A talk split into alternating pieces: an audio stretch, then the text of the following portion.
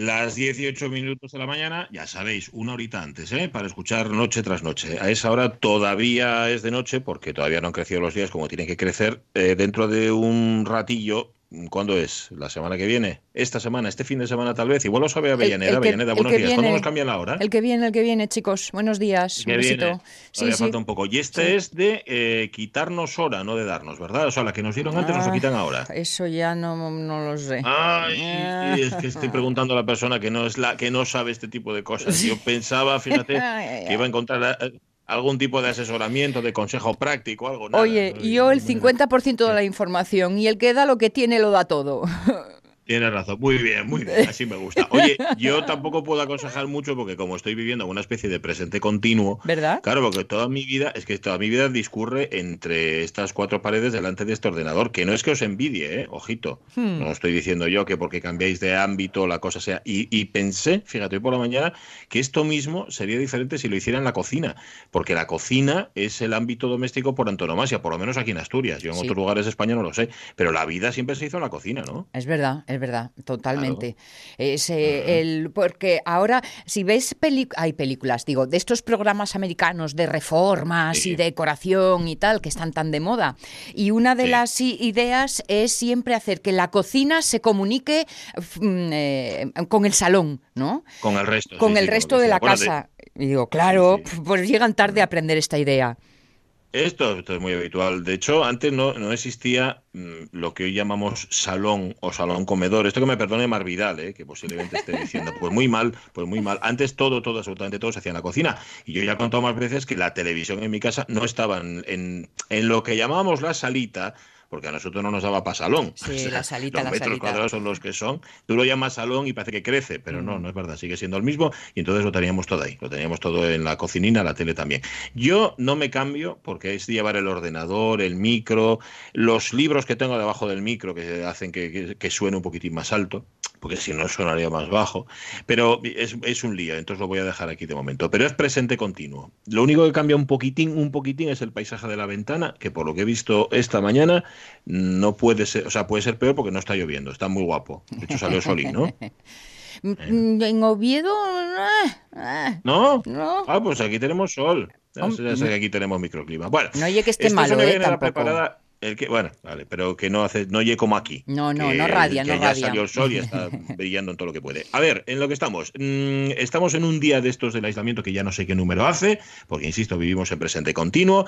Lo vamos a llevar de la mejor manera posible. Hay quien no lo lleva bien y hay quien hace porque los demás lo lleven bien. Escuchen, por favor, los que no sean de Noreña o no hayan accedido a este testimonio sonoro a través de las redes sociales, como un policía municipal de Noreña, de cuyo nombre no puedo acordarme porque es que no lo conozco conozco, jaleaba a la población el domingo pasado. Ponlo, Caunedo. La buena, pues que tenemos dos semanas más para seguir haciendo esto que estamos haciendo. O sea, aparte de la semana que empieza mañana, pero que prácticamente va a acabarse rápido, porque hay que tener en cuenta que en pasando dos días después de pasado mañana, ya hay viernes, un amigo mío, o sea, y la semana fuera, y tiene razón, después son dos más pero vamos con ventaja porque ya sabemos lo que tenemos que hacer. Y vamos esta semana, que termina hoy, entrenando. O sea, tomáislo como un entrenamiento.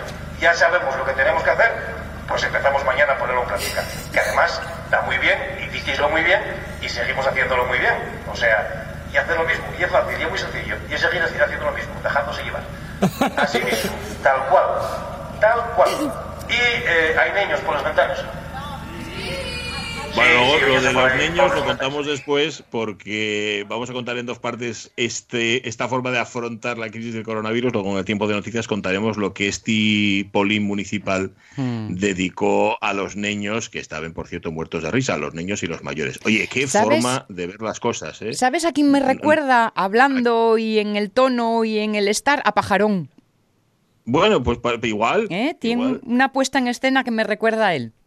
Igual, igual. El caso llegue, eh, eh, claro, hay formas de decir, oiga, quédese usted en casa, hmm. mm, atengas a las consecuencias y no cumple con lo que está mandado, eh, ponerse severo, ponerse serio, y otra es lo que hace este policía, del que luego hablaremos también en el tiempo de noticias. Oye, qué bueno, qué bueno, qué, qué, qué joya auténtica la, de este individuo. Oye, que tomen ejemplo otros, que de verdad, eh, que la cosa es seria, pero si no la tomas con un poco de humor, ya me han llegado más de uno y más de dos que me dicen, joder, es que yo no estoy para bromas, y si nosotros lo entendemos perfectamente. Hombre, a ver, nosotros tampoco es que lo estemos, pero hay que, hay que echarle un poco de humor a la vida, si no, no hay nada que hacer, si no estamos absolutamente perdidos.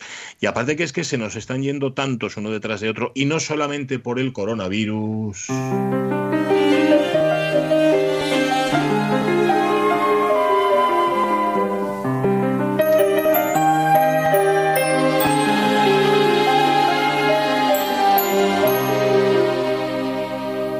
Vuela esta canción para ti, Lucía la más bella historia de amor que tuve y tendré. Es una carta de amor que se lleva el viento pintado en mi voz. A ninguna parte, a ningún buzón. No pues hay nada no fue el coronavirus, neumonía, porque sigue habiendo gripe de la otra, sigue habiendo enfermedades del aparato respiratorio y todo lo demás. Esta es una más, la del coronavirus, ha ido Lucía Bosé, sí. tenía 89 años. 89 años. Qué canción maravillosa, me ponen los pelos de punta esta canción de, de Serrat. Y creo sí, que, yo por lo menos por lo que siempre escuché, y esto es algo que a mí me llega y a lo mejor el dato no es, no es correcto, y si alguien sabe algo más que me corrija, le está dedicada a Lucía José. Así que ahí lo dejamos, con lo cual la, la, canción va por Lucía, en efecto, pero por una Lucía muy concreta. Una mujer mm, que ella misma lo decía, a partir de los 40, se dio cuenta de quién era. Es decir, a partir de los 40 cobró eh, dimensión su verdadera identidad. Hasta ese momento, digamos que fue divagando un poco por el mundo. Para entonces ya había hecho un montón de cosas, ¿eh?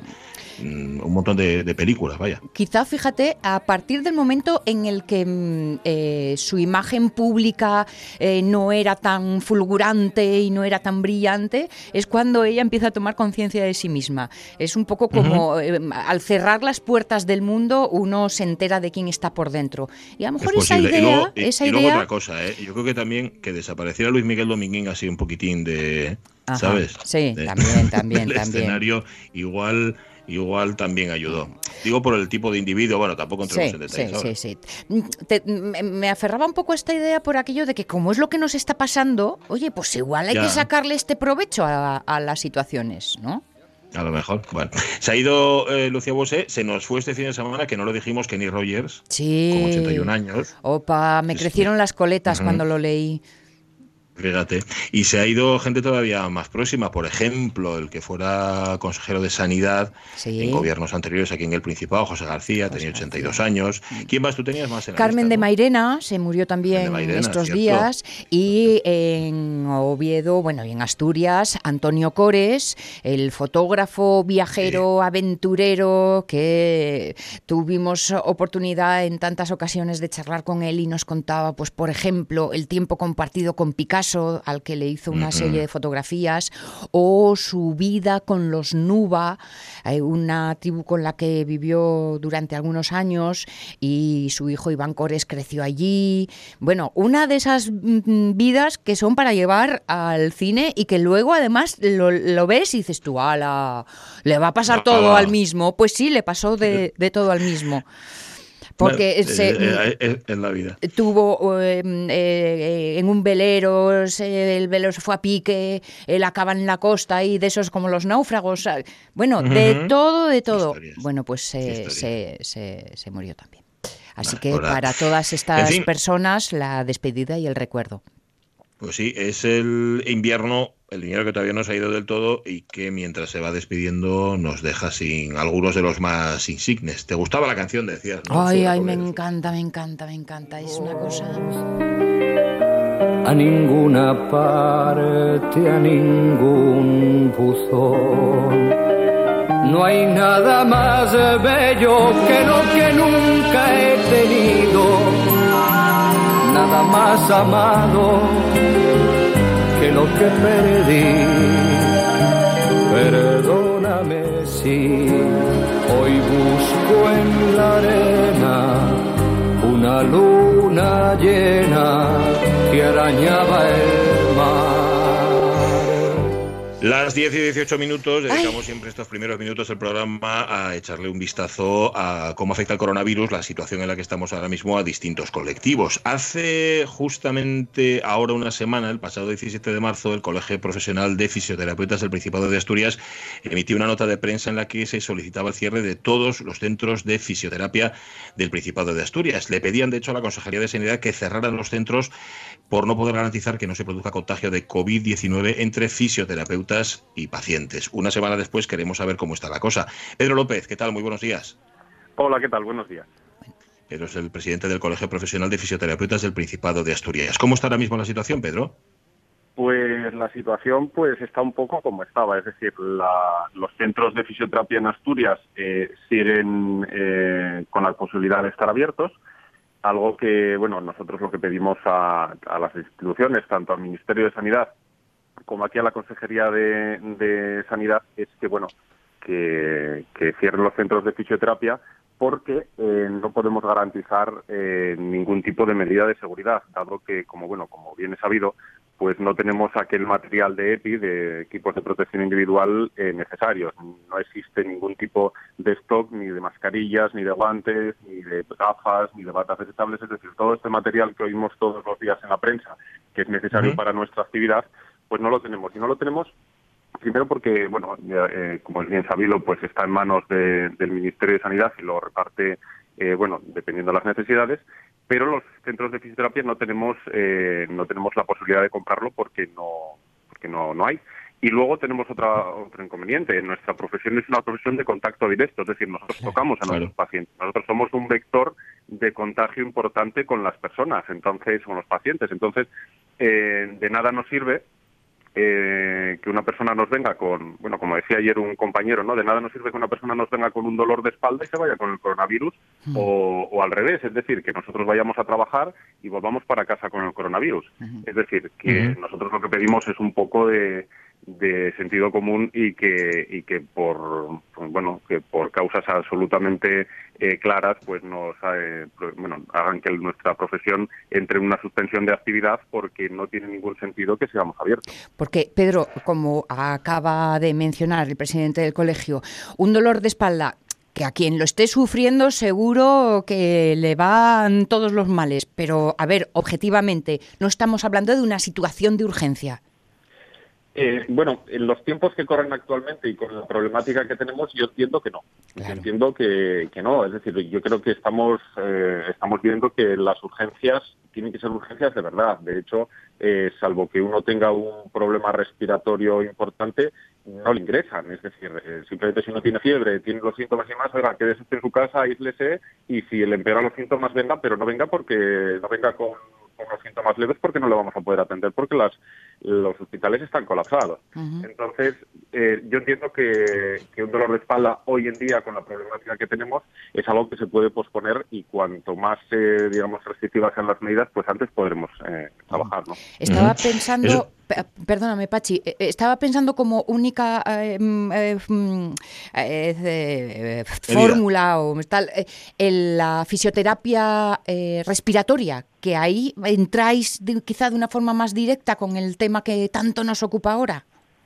Sí, eh, eh, bueno, lo que nos dice un poco el, Real Decreto es que los sanitarios, eh, por ejemplo, los fisioterapeutas, como hay otros campos, por ejemplo, los podólogos, etcétera, etcétera, solamente deberíamos estar abiertos para tratar urgencias. Pero las urgencias que tratamos los fisioterapeutas no suelen estar en el campo o en el ámbito, digamos, ambulatorio, sí están en el ámbito hospitalario. Por ejemplo, eh, lo que acabas de comentar, ¿no? Pues una fisioterapia respiratoria, además, eh, ya sabemos que el coronavirus ataca, ataca al sistema respiratorio, entonces sí es necesario esa fisioterapia, es necesaria también una fisioterapia que pueda estar en UCI, una fisioterapia de una persona que acaba de tener un accidente cerebrovascular y está hospitalizada, es decir, que la fisioterapia actualmente que se debería hacer es aquella que está dentro del ámbito hospitalario, pero no dentro del ámbito asistencial que damos las clínicas privadas.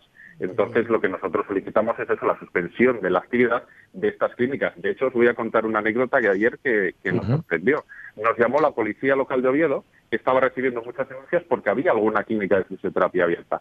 Es decir, que la gente está viendo eh, que están abriendo clínicas y no entiende cómo pueden estar abiertas. Entonces, esa sensatez que, tiene la ciudadanía, pues la queremos trasladar hacia las instituciones para que tomen las decisiones que nosotros entendemos que son lógicas. Pero de todas las clínicas de fisioterapia, de los centros de fisioterapia que hay en Asturias, ¿cuántos están abiertos ahora mismo? ¿Todos? No. Eh, no, no, no, no, para nada. Mm, eh, por un lado tenemos las clínicas privadas, que la mayoría hemos decidido eh, suspender la actividad, eh, primero porque no hay no, hay manera de, garantizar las medidas de seguridad y segundo, pues, pues evidentemente porque no hay gente. Y nosotros no queremos exponernos en exponer a nuestros pacientes, eso por un lado. Pero por otro lado, en el campo público ya se ha tomado esa medida. Es decir, en el, por ejemplo, en el Hospital Central de Asturias ya no se hace fisioterapia ambulatoria. Por ejemplo, las residencias de ancianos evidentemente han parado su actividad. Están reubicados en, otros, en otras actividades dentro del hospital, pero no están ejerciendo de fisioterapeutas, salvo estos casos que comentábamos antes de UCI respiratorio y demás. Pues nosotros queremos lo mismo para, para la gente que está a pie de calle, porque somos un vector de contagio importante y hay que cortar todos los posibles vectores de contagio y cuanto antes mejor. Claro, porque Pedro, la situación está en que, bueno, vale, decidís por cuenta y riesgo no abrir por la lógica que se impone. Pero claro, el problema es que si no estáis dentro de lo ordenado, tampoco estaréis dentro de las posibles ayudas. Eh, bueno, nosotros estamos en una, profesión un poco, en un limbo un poco jurídico con este Real Decreto. ¿Por qué? Porque bien es cierto que no han decretado nuestro cierre, pero tampoco somos de las eh, profesiones que han especificado como aquellas que sí pueden abrir. Es decir, estamos un poco, eh, sí, ustedes pueden abrir, pero con la restricción única de que solamente pueden tratar urgencias o casos de inexcusable, eh, de inexcusable gravedad, que no es el caso. Entonces, claro, ¿vamos a poder acceder a las ayudas? Pues tampoco sabemos porque como no sabemos realmente eh, realmente si podemos abrir eh, o no eh, libremente para tratar a cualquier tipo de paciente, tenemos una restricción. Y esa restricción no sabemos cómo nos va a afectar porque realmente no estamos recibiendo todavía las contestaciones de las bueno las empresas de la fisioterapia, por ejemplo, que han que han hecho un ERTE en su empresa. Entonces no sabemos, pero pero confiamos en que así sea que podamos tener eh, acceso a esas ayudas porque tenemos eh, dos problemas. Primero, que tenemos restringido nuestro campo laboral y segundo, que no podemos garantizar las medidas de seguridad. Por entender dónde está el tapón, esta petición la, trasladáis a la Consejería de Sanidad del Principado de Asturias, que es lógicamente quien tiene las competencias, para que solicite al Ministerio de Sanidad.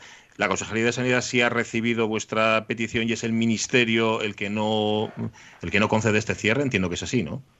Bueno, aquí eh, hay un poco dos, dos, formas de verlo. Por un lado, tenemos el Real Decreto que dice que el Ministerio de Sanidad es el que tiene las competencias. Bien, pero por otro lado, hay comunidades autónomas que ya han, tomado sus propias decisiones eh, cerrando la actividad y suspendiendo la actividad de fisioterapia. Entre ellas están, por ejemplo, Cataluña, Andalucía, Galicia, Castilla-La Mancha, La Rioja y hoy lo van a aprobar en Murcia y País Vasco. Es decir, eh, hoy ya tendremos siete comunidades autónomas que sí han dado el paso y nosotros lo que solicitamos al Principado es que den ese paso. Es decir, que den el paso que ya han tomado otras comunidades autónomas de cerrar esa, esa, esa vía, es decir, de cerrar ese, ese agujero que nos está llenando el barco de agua. Claro. Eh, mandaste la petición el 17 de marzo, hoy hace una semana, igual estaba bien que les mandaréis un recordatorio, ¿no?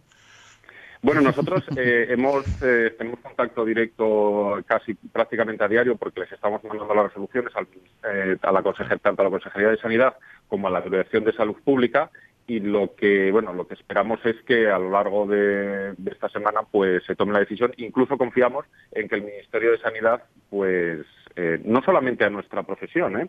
sino a otras profesiones como por ejemplo odontólogos podólogos ópticos optometristas es, decir una serie de profesionales que estamos ahí pues en, un limbo que, bueno que deberían de ser más claros y las resoluciones mucho más eh, digamos mucho más claras para, para poder trabajar Mm.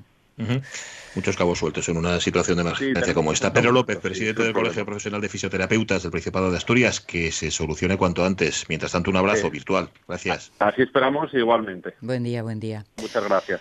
Ha mencionado Pedro el odontólogo, de repente he tenido un flemón virtual. Sí. claro, hay, vaya, situación. que ahí las situaciones de urgencia son más fáciles de definir que, como pues nos explicaba Pedro en su ámbito. Pero claro, tú lo decías antes, un dolor de espalda es un dolor de espalda, ¿vale? Pero para personas que estén en rehabilitación, por ejemplo, o que ese dolor de espalda sea lo suficientemente invalidante como para mm. no poder llevar su vida, pues ya me dirás tú, es el mayor de los males. Comparado, para ellos, comparado con el coronavirus, no es nada. Claro, cada uno ve desde su perspectiva, desde la perspectiva pequeña en la que está. Oye, que se ha muerto, me manda una nota ahora mismo Ramón Redondo, siempre atento, Albert Uderzo Albert Uderzo, Uderzo el creador de Asterix Obelix. Se ha muerto con 92 años. Mira, me dio cosas así como de casa, ¿no? De, ¡Ah! Qué penina, ¿eh? Se murió el tío, el tío Uderzo. El tío Uderzo, le estaba viendo, estoy viendo una fotografía ahora en internet cada vez se parecía más a sus propias caricaturas este hombre. Pero de verdad que sí, salvo que sus caricaturas estuvieran inspiradas en él mismo. O que él mismo, de tanto pintar caricaturas, bueno, da igual. En cualquier caso, 92 años tenía y se ha muerto en Neuilly.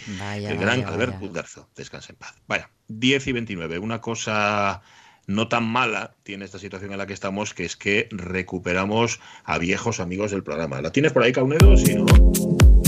Eh, momento tallado.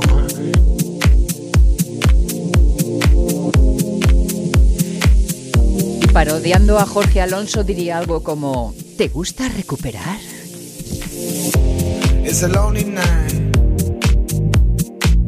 Ay, os lo último que os habíamos contado de Guillermo Tellado es que se había ido a Madrid, se había ido mm, a, bueno, pues a aprender, sobre todo a formarse y luego pues a abrirse nuevas expectativas laborales.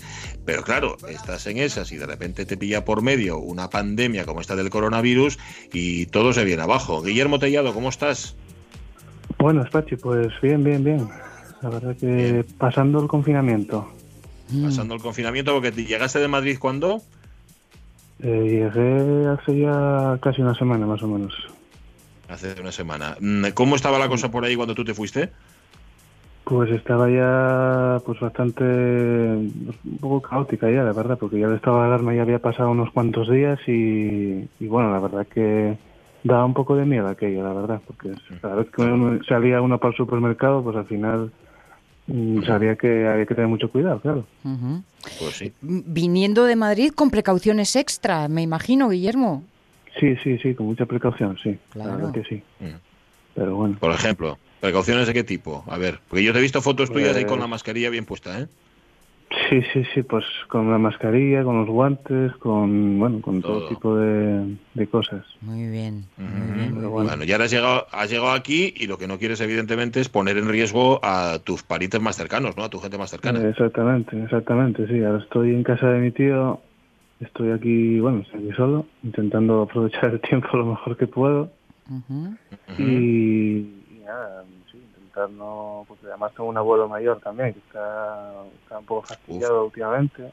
Y claro, es un riesgo, también es un riesgo, bueno, extra. para, claro, ya no solo para mí, sino para el resto de la familia, para pues, todo lo que tenga que ver con mis primas, por ejemplo, que más, pequeñas que yo, y bueno, eh, pues lo que sea visitar, tener contacto, ah. pues pues siempre es un riesgo, ¿no? Y luego también con mi padre también que también con, bueno, tiene sus patologías también y también ese riesgo. Entonces, bueno, la situación pues pues es delicada. A ver hasta cuánto dura porque porque la verdad que es una situación bastante bastante terrible. Oye, y, y, semisolo en casa, como dices, ¿cómo te entretienes, Guillermo? Di tú que tú, tu semisolo, tú estás con muchos tus, ¿eh? Está muy acompañado. Sí, sí, sí, sí, sí. Bueno, eso, eso a veces. ¿no? bueno, no hay que, no hay que, no hay que tentar mucho las imitaciones porque puedes acabar volviéndote como, como, de, como de náufrago, hablando con, con una botella, en, mi caso. Pero no, no te hace, no te haces ninguna, no estás preparando ninguna, digo, estás preparando otras cosas porque no toda la vida son imitaciones, pero no sé si estás aprovechando el tiempo para, no sé, para fortalecer alguna que tenías así más floja o para plantearte nuevos retos imitativos. Bueno, sí, más o menos, sí. A lo mejor algún, día hago, algún, le pongo el Spotify y me pongo a hacer alguna de estas de Elvis o de... Pasa que tampoco lo hago muy alto porque si no luego los vecinos van a pensar, nada, aquí tenemos un loco debajo. No, pero ahora fíjate que es el momento. Ahora todo el mundo que tiene algún tipo de habilidad musical, incluso Sí, los que no la sí. tienen, salen a las Ya. terrazas y a los balcones a, Sí, sí, a ofrecérselas a los demás. porque Además- no. Además, Guillermo, no te preocupes, ya lo saben. Lo de que tienen Sí, un loco de vecino, ¿sabes? Claro, claro. Claro, dicen, este ya vino aquí solo, ya, bueno. ya. Pero bueno, yo, yo, yo esperaba más a que pasara un mes o algo así, o bueno, un- o dos semanas, Mm. para que, para que dijeran, bueno, nada, es normal, ya lleva mucho tiempo. Pero bueno, si una semana dirán, hombre, a ver. Es, normal que te haya pasado esto, pobre. Oye, decía, al- decía al principio, tú te habías ido a Madrid para emprender nuevos derroteros Sí. laborales. Esto Sí. para ti, y es un caso que seguramente muchas otras personas podrían contar, esto para ti es un palo, ¿no? Sí, no, hombre, obviamente, porque además yo me iba para seis meses y al final se han quedado en dos. Mm.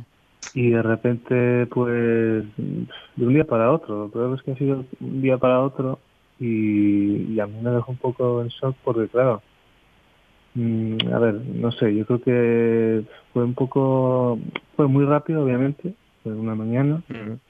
Y, y bueno, a ver, lo que hay, obviamente, nadie sabría, nadie sabía en enero que fue cuando me fui yo a ver esto.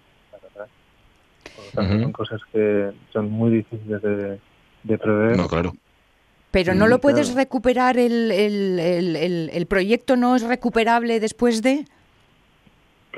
Es que eso... ¿Quién lo sabe es que ahora? eso- claro, eso no Mm. se sabe. Ya, ya, Entonces no lo sabe, pero bueno, la sensación, no sé, no sé. bueno, de todas formas, bueno, a ver, obviamente pues a- habrá más cosas, claro.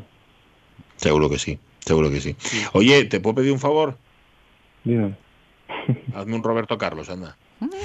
Está- tienes a toda la audiencia de la radio mía pendiente de tu Roberto Carlos. Yo sé que confinar un poco, ¿no? La verdad que no sé, no sé muy bien qué hacer porque yo estoy todo de fiesta. Yo estoy confinado aquí solo. No sé qué hacer. Me pongo a hacer así con las piernecitas. Pero los vecinos se quejan porque dicen que hace ese hombre dándole las piernas. Y luego saco el balcón y me pongo a hacer así con las piernas para que la gente se entretenga. ¿Cómo hace con las piernas tú?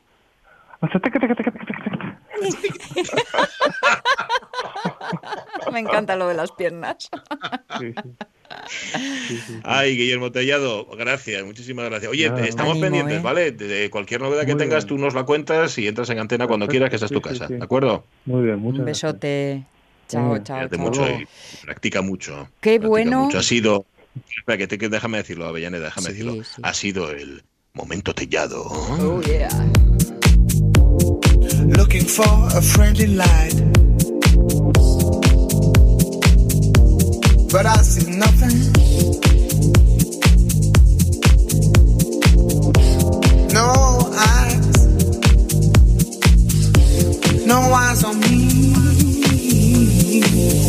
Que quería subrayar eh, la responsabilidad de su actitud en lo que nos acaba de contar, porque viene de Madrid y en vez de meterse en la casa familiar, se va a un sitio aislado esperando sus correspondientes 15 días, porque, mm, digo esto porque todavía esta mañana escuchaba la alcaldesa de un pequeño pueblo en Badajoz, de unos 4.000 habitantes, que tuvo que sacar un bando pidiendo que personas de Madrid, de Sevilla, de Huelva, que tenían allí su segunda residencia, que volvieran a sus casas. Porque Claro, pues la- es que tener que explicar esto, chico. Y Pues sí, exacto. La vida del pueblo hace que el trabajo del campo, las personas se muevan más o menos, pero claro, en el pueblo allí nadie había llevado el virus, con lo cual entre ellos est- estaban bastante controlados, ¿no? Pero al llegar de segunda residencia y tener esta forma vital en donde, bueno, mm, el movimiento es un poco así de aquella manera, eh, claro, tenían un foco de, de posibilidades y la alcaldesa tuvo que decir, os queremos mucho cuando venís por el verano, sois muy majos, pero quizá este no sea el momento de compartir No nuestras vidas. Pues y no, la verdad es que no. Y lo que ha Eh, hecho seamos Guillermo es una ¿eh? buena prueba de responsabilidad. Sí, señor. Vale. Eh, hay que aclarar a los oyentes que mm, la comunicación que establecemos mm, Avellaneda y yo, aparte de ser ciega, Bueno, aparte de la confianza ciega que tenemos el uno en el otro, que va un poco por ahí, hace que cada vez que hablo yo la tape a ella, con lo cual hay veces que no sé si está hablando o no. Esto yo creo que los oyentes nos lo perdonan, ¿no? Espero. Eh, han dicho que sí. Vale, vale. han se, han salido a la ventana, de hecho, y han dicho todos sí, lo que pasa es que no lo hemos escuchado porque tenemos las ventanas cerradas. Exacto. Han dicho que sí. Vale. Mucho hemos contado y solo son las 10 y 38 minutos de la mañana, ¿eh? Mira. ¿Y lo que nos queda, lo que te rondené, Morena? Vale, pues venga, tira para adelante. 10 y 38. Contamos noticias. Caunedo, por favor.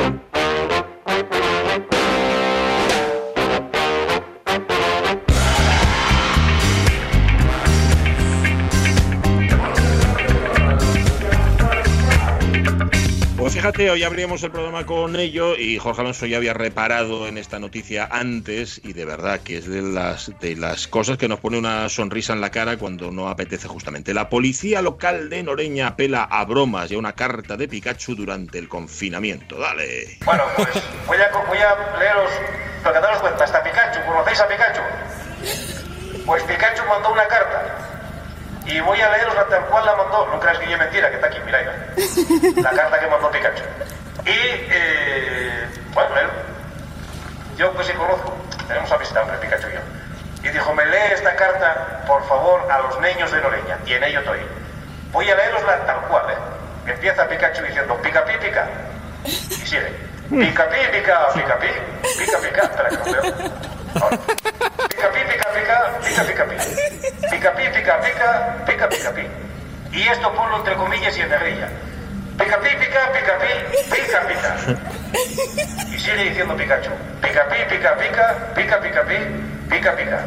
Firmado Pikachu. Que sigan portándose bien, que son unos campeones y que no se preocupen que esto va a pasar rápido y que va a salir todo bien. O sea que si lo dice Pikachu, será verdad, será por algo. Vaya si lo dice Pikachu, por algo será. Bueno, tú fíjate lo que son las cosas atando cabos. Decía yo al principio del programa, no sé ni cómo se llama el policía de Noreña. Bueno, el policía de Noreña se llama Raimundo. Y resulta que Raimundo fue durante mucho tiempo colaborador de esta casa. Sí, señor, de Asturias por dos. Así que mm, es casi casi de la familia este hombre que salió a la calle el domingo pasado alentando, bueno, controlando por una parte que no hubiera nadie, porque esa era la misión principal por la que sacó el, celular, por la que sacó el coche a la calle, pero también para animar a los ciudadanos a ponerle al mal tiempo buena cara. Mm, los mayores se reían, de hecho esto era una grabación tomada desde un balcón y escuchabais perfectamente cómo, los mayores estaban muertos de risa y los pequeños estaban encantados también con ese detalle de, de Pikachu, que es cierta la carta es auténtica, ¿eh? Lo hemos Te consta, hemos puesto un perito grafólogo. Sí, sí, hemos puesto un grafólogo a trabajar en ello y parece que la carta es de verdad. La tinta amarilla era muy delatora. Totalmente, totalmente. Era delatores, en efecto. decía, por cierto, no sonaba aquí eh, que además lloverá en Asturias, apuntaba Raimundo, como diciendo, ¿para qué queréis salir a la calle si además está lloviendo? Calla por Dios. Em, la, segunda parte era esta carta de Pikachu, que desde luego es una auténtica delicia, la gente aplaudió y todos felices y encantados. Pues nada, Raimundo, enhorabuena, de verdad, y gracias, mil gracias, porque a la hora de animar todo suma, nada resta. Bueno, a ver, eso de, nada resta. A ver, imaginaos que un vecino o una vecina se pone en modo lírico a cantar en el balcón.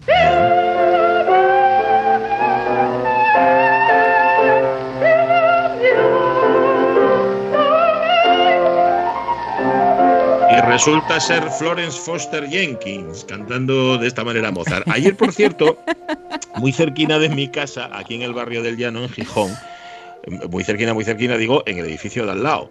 Me pareció escuchar de manera reiterada un chunta, chunta, chunta, que ya sabéis que eso no lo estáis escuchando, sino que lo que estáis notando es la vibración de los graves que se transmite de un edificio a otro. Bien, temí, temí por un momento que fuera alguien intentando animar a la población desde su ventana, compartiendo la música o la vibración que a él le gusta.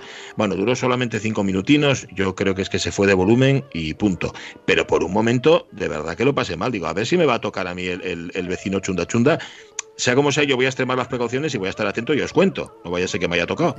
La verdad es que yo cuando salió todo esto de la música en los balcones, digo, déjate la que nos va a caer este chorreo con los gustos no compartidos. Pero mm, me da la sensación que los vecinos se están comportando de una forma muy prudente. Sí hay un momento de música, pero lo justito, aquello para saber eh, que unos y otros estamos a fuente ovejuna y luego y luego a la prau, ya. Eso es, hay mucha discreción y, sobre todo, oye, muy dosificado todo. Al final tú no vas a obligar a los demás a que te escuchen a ti, porque sí, lo que haces es animar durante un rato y luego, pro, ya está, se acabó. Sí, Eso es de lo que se trata. Muy bien. Madre, esta señora está reciendo ahí de fondo, ¿no? A ver, reunido.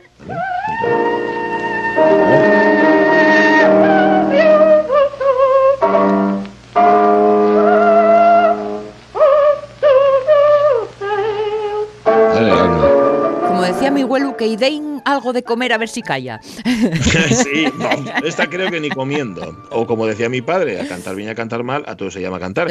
Y Florence Foster Jenkins pensaba que sabía cantar y encima tenía un marido con perres y, bueno. Y tenía quien la jaleara, sobre todo, que esto ocurre muchas veces, ¿no? Y, jo, vaya bien que lo haces. Y como yo creo que hay personas que no les funciona el oído interno. Dice, claro, no se escuchan, ¿no? A sí mismas. Dice, va, pues tira para adelante. Era a lo Orson Welles, el marido de Jenkins, ¿no? Es, totalmente, totalmente. Sí, sí, sí. La, la, mujer de, Ciudadano Kane, ¿no? Sí, eso es, eso es. La película que sí, ella también quería cantar. Bueno, a lo que vamos. Mm, seguimos hablando del virus. Es complicadísimo, chavalería, encontrar noticias que no tengan que ver con el COVID-19. Mm, ¿Alguna déjame que mire, esto que escucháis es el ratón, déjame, no, no, pues yo creo que van todas de coronavirus. Bueno, la última igual no. Bueno, esta desde luego sí. Y hay una cosa que está clara, que el virus no puede con la fe. Perdone, verá, he sabido que iba a celebrar la Santa Misa y me gustaría ayudarla, pero un pequeño problema. Yo solo sé ayudar en latín. Naturalmente, como debe ser. pero yo ya tengo acólito. Ya, no sabe cómo lo siento. espere, hombre, espere, espere, no se vaya. ¿Puede usted ayudarme a revestir? Sí, señor.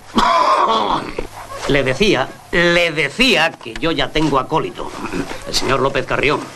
El que va a ser ministro. Ah, claro, claro. Lo merece, sí, señor. Siempre que viene por aquí me ayuda. Y muy bien, por cierto, un cristiano ejemplar. Como yo, como yo. ¿Cómo no?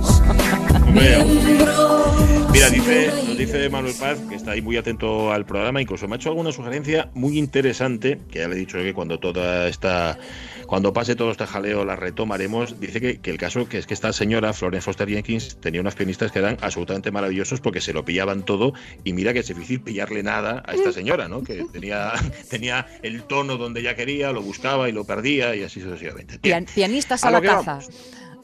Pianista, sí. Em, a, la misa. El Opus Dei ha pedido a sus fieles que no asistan a las misas online en pijama. Mm, en plena crisis del coronavirus, el Opus Dei, que como sabéis, bueno, pues también se ha apuntado a esto de la modalidad de misas online.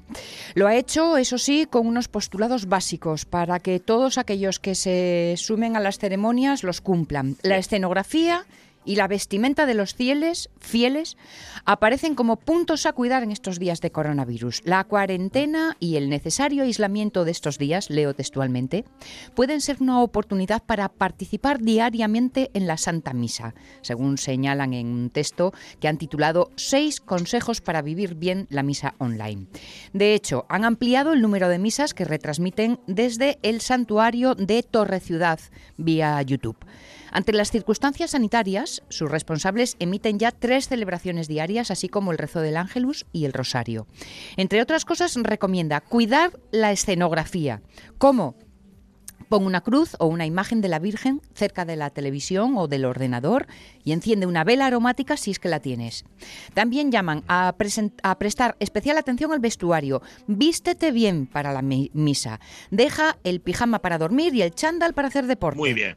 a raíz de una consulta que se llevó a cabo, pues dice que sucede también en otros ámbitos de la vida que se puede asistir a una cena de gala en pijama o en chándal, pero no suele ser lo habitual. No, la verdad es que no. En general no, salvo que seas muy excéntrico y hagas lo que te venga en gana. Bueno, pues mira, tampoco me parece mal que quien lo organiza eh, decida qué es lo que se lleva por protocolo. Esto es lo más habitual. A ti cuando te mandan una invitación para algo que es de gala, y se supone que para el Opus Dei una misa siempre es un acto de gala, pues ellos son los que deciden cómo tiene que ir vestido. Vamos, digo yo. No, no tú no has visto, o si te pasa, ¿no? Os exige etiqueta, os exige media etiqueta. pues algo de eso. Eso es. Aunque bueno, lo importante, también os digo, ¿eh? no es cómo entras en misa sino cómo sales. ¿Tú crees que los conocimientos que adquiramos ahora en la escuela serán de rango inferior a los bienes espirituales que nos han sido dados en la misa? Pues probablemente sí. Ahí está, ahí está, sí, señor. Me estaba intentando, estaba intentando recordar, Pachi, eh, eh, pero y si no me equivoco, creo que es en Asturias, en donde el sacerdote daba la misa en solitario en la, en la iglesia, pero había puesto una foto de todos los habituales en los Ah, bancos. Pues mira eso. Hace, hace muy poquito lo vi, lo que pasa que no recuerdo en qué lugar era, pero era Asturias, ¿eh? Era Asturias. Mira, pues oye, pues lo buscaremos porque me encanta eso también. Una idea genial. Pa- también para no sentirse el solo, ¿no? Claro, claro. Una idea muy chula. Por ahí. Está muy bien. Oye, nos ha mandado hablando de ideas Roberto Cañal un mensaje, un- bueno, más bien un llamamiento.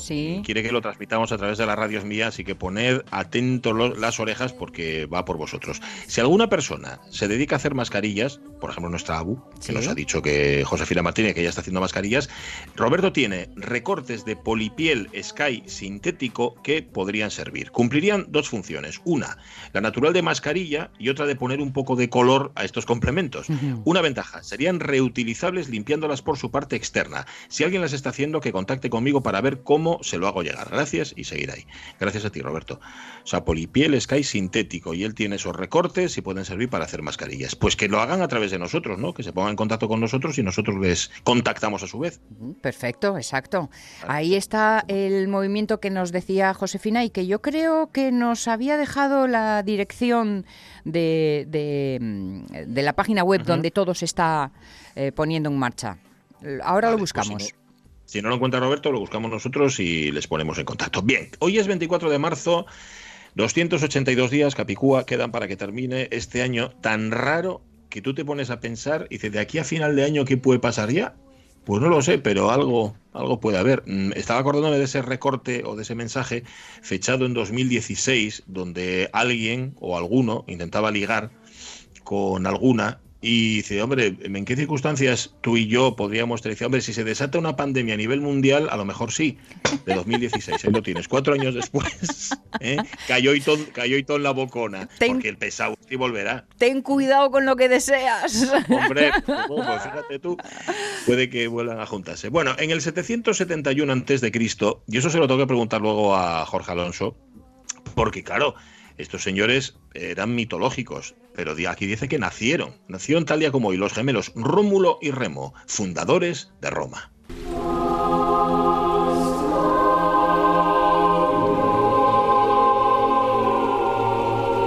Cuando llegué a Roma, a los 26 años, me precipité demasiado rápido, apenas sin darme cuenta, a aquello que se puede definir como el remolino de la mundanidad. Pero yo no quería ser simplemente un hombre mundano. Como subdirector metemos a Sacconi. Antonini me ha estado tocando mucho los huevos.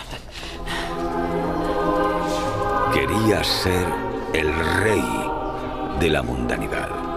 Y desde luego lo conseguí. Sí, señor. Tenéis a Gambardella, el protagonista de La Gran Belleza, esa película que tiene a Roma por escenario. Quien alguna vez haya estado en Roma ya sabe de qué estamos hablando, cuando hablamos del Stendhal y todo eso que tanto le gusta a Jorge Alonso. Pues nada, la fundaba. Hoy nacían, o sea, que, que nacieron en otro sitio que no era Roma, porque tenían que, haber, tenían que fundarla. No sé si me explico. explico, ¿no? Antes de, después de. Nacieron- 1808. Eran todo, eran todo praos, esto lo contaban. Sí. Perdona que te interrumpa. Esto, Rómulo y Remo se pasaban así y dice: ¡Esto! ¡Esto eran todo praos! ¿Ves el Coliseo? Era todo Nosotros perdona, trajimos Roma a Euskadi. nosotros fuimos los que trajimos aquí. ese. 1808 nace en París María Malibran, cantante y compositora franco-española de ópera. Eh, entendido tenemos por lo que tú nos cuentas, Pachi, que fue un verdadero prodigio esta mujer, ¿no? Prodigio artístico y vivió solamente 28 años.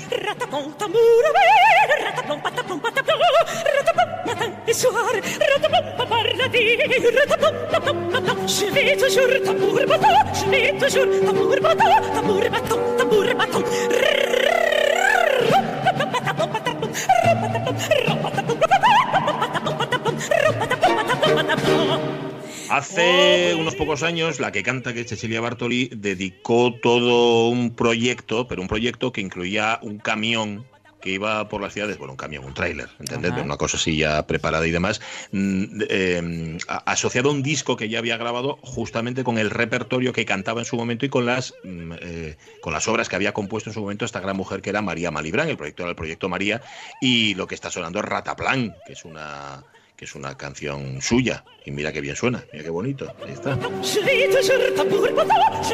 Era, dije artístico, eh, la favorita de todos, la favorita de Bellini, la favorita de Rossini, y solamente vivió 28 años, se murió de una manera así muy tonta. Ella, eh, participando, creo que era en una cacería, se cayó de un caballo, se hizo unas lesiones bastante serias de las que no se trató y andando el tiempo a los pocos meses ella que además por cierto estaba embarazada en aquel momento pues se murió de, de cosas que se desconocen. Algo se descolgó por dentro a la pobre y ahí se quedó. Pues nada, la gran María Malibra nacía tal día como hoy. Vale, eh, sigo yo. Año 1853, en Inglaterra, primer intento de creación de una compañía de tránsito aéreo con globos por parte del británico William Henson, quien presentó su proyecto al Parlamento para su aprobación. Este era el momento... Subamos en globo, vamos a... Nunca he ido a un salón de variedades inglés. Pues no sabe lo que se pierde. Subamos en globo, vamos a volar. Lo pasaría de miedo, señor. Ah, será cosa de pensarlo. Pues este era William Henson presentándole al Parlamento para su aprobación, que no se lo tomaron muy en serio por razones evidentes. ¿Qué más pasó? Había que pensarlo. 1882, Robert Koch anuncia el descubrimiento de la bacteria responsable de la tuberculosis. Mycobacterium tuberculosis, el bacterio, el bacilo de Koch, que todos eh, conocemos de forma más, más fácil. A algunas pacientes, no muchas, morían cantando.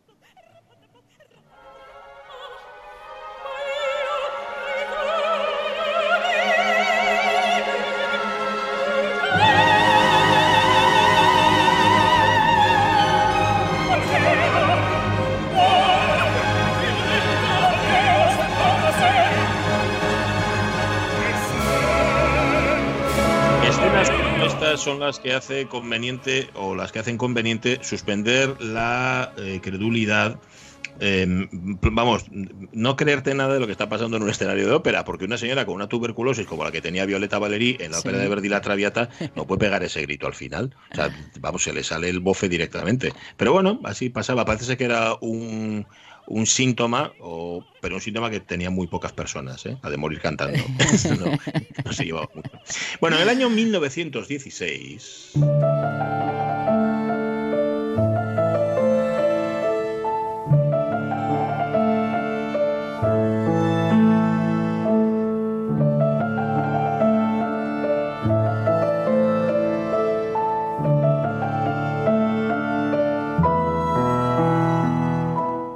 Como hoy, 24 de marzo de ese año, de 1916, desde Folkestone zarpa a las 13-15 horas, a la 1 y cuarto de la tarde, el barco Sussex de la compañía de ferrocarriles del Estado francés.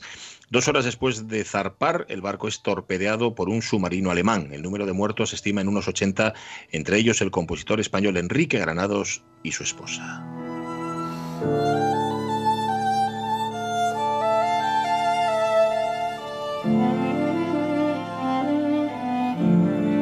Hay una película preciosa, pero preciosa, preciosa, que Ramón Redondo nos recordará el título enseguida. Yo la vi, pero no recuerdo el título, donde justamente se cuenta eso, la vida y muerte, sobre todo las circunstancias de la muerte, de la triste muerte de Enrique Granados y de su mujer. Porque Enrique Granados parece ser, según se cuenta, estaba a salvo, se había agarrado, pues no sé si una tabla, una barca o lo que sea, pero viendo a su mujer en las aguas se lanzó a salvarla y al final se murió. Lo que está sonando, por cierto, es el quinteto, un quinteto, acuerdo ahora mismo qué número de opus lleva, de Granados, que es una preciosidad. Súbela, súbela.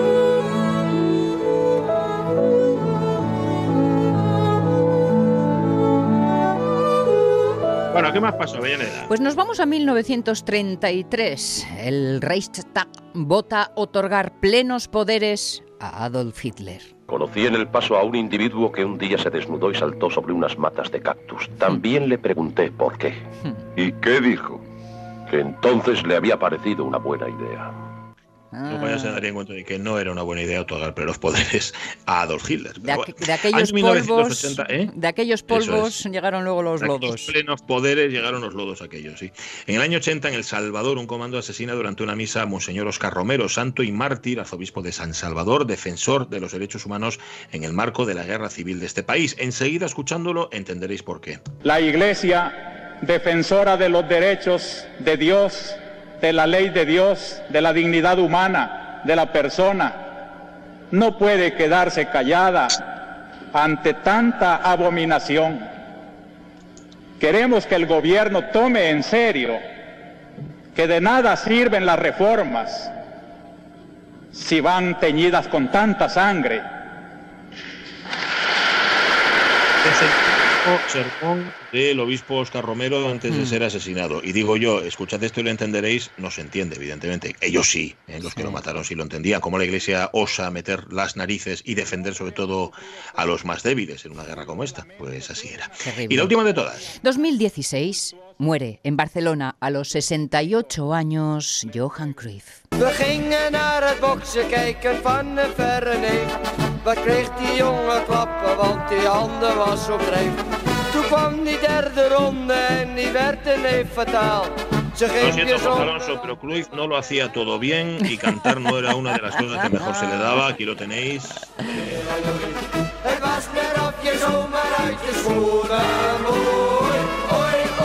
Dos efemérides que hemos traído hoy y que si estuviera aquí Jorge Alonso, que está, ¿eh? le está escuchando ahora mismo, lo que pasa es que no lo dejamos entrar. Luego entra, eh, le tocan directamente la fundación de Roma y la muerte de Cruyff. sí, de sí. podría retendido. Ambas en el corazón, ¿eh?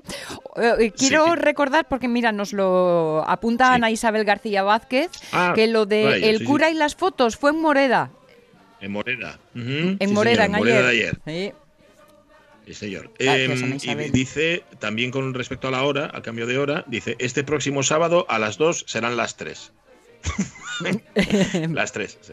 Vale. Eh, vale, para que lo sepáis. Está bien, ¿eh? Como regla mnemotécnica, para acordarse de que tenéis que adelantar una hora. A las 2 serán las 3. Acordaos. Vámonos con Cruyff a las 11 de la mañana y a las noticias, ¿te parece? Venga, Avellaneda. sepamos qué hay de nuevo en el mundo.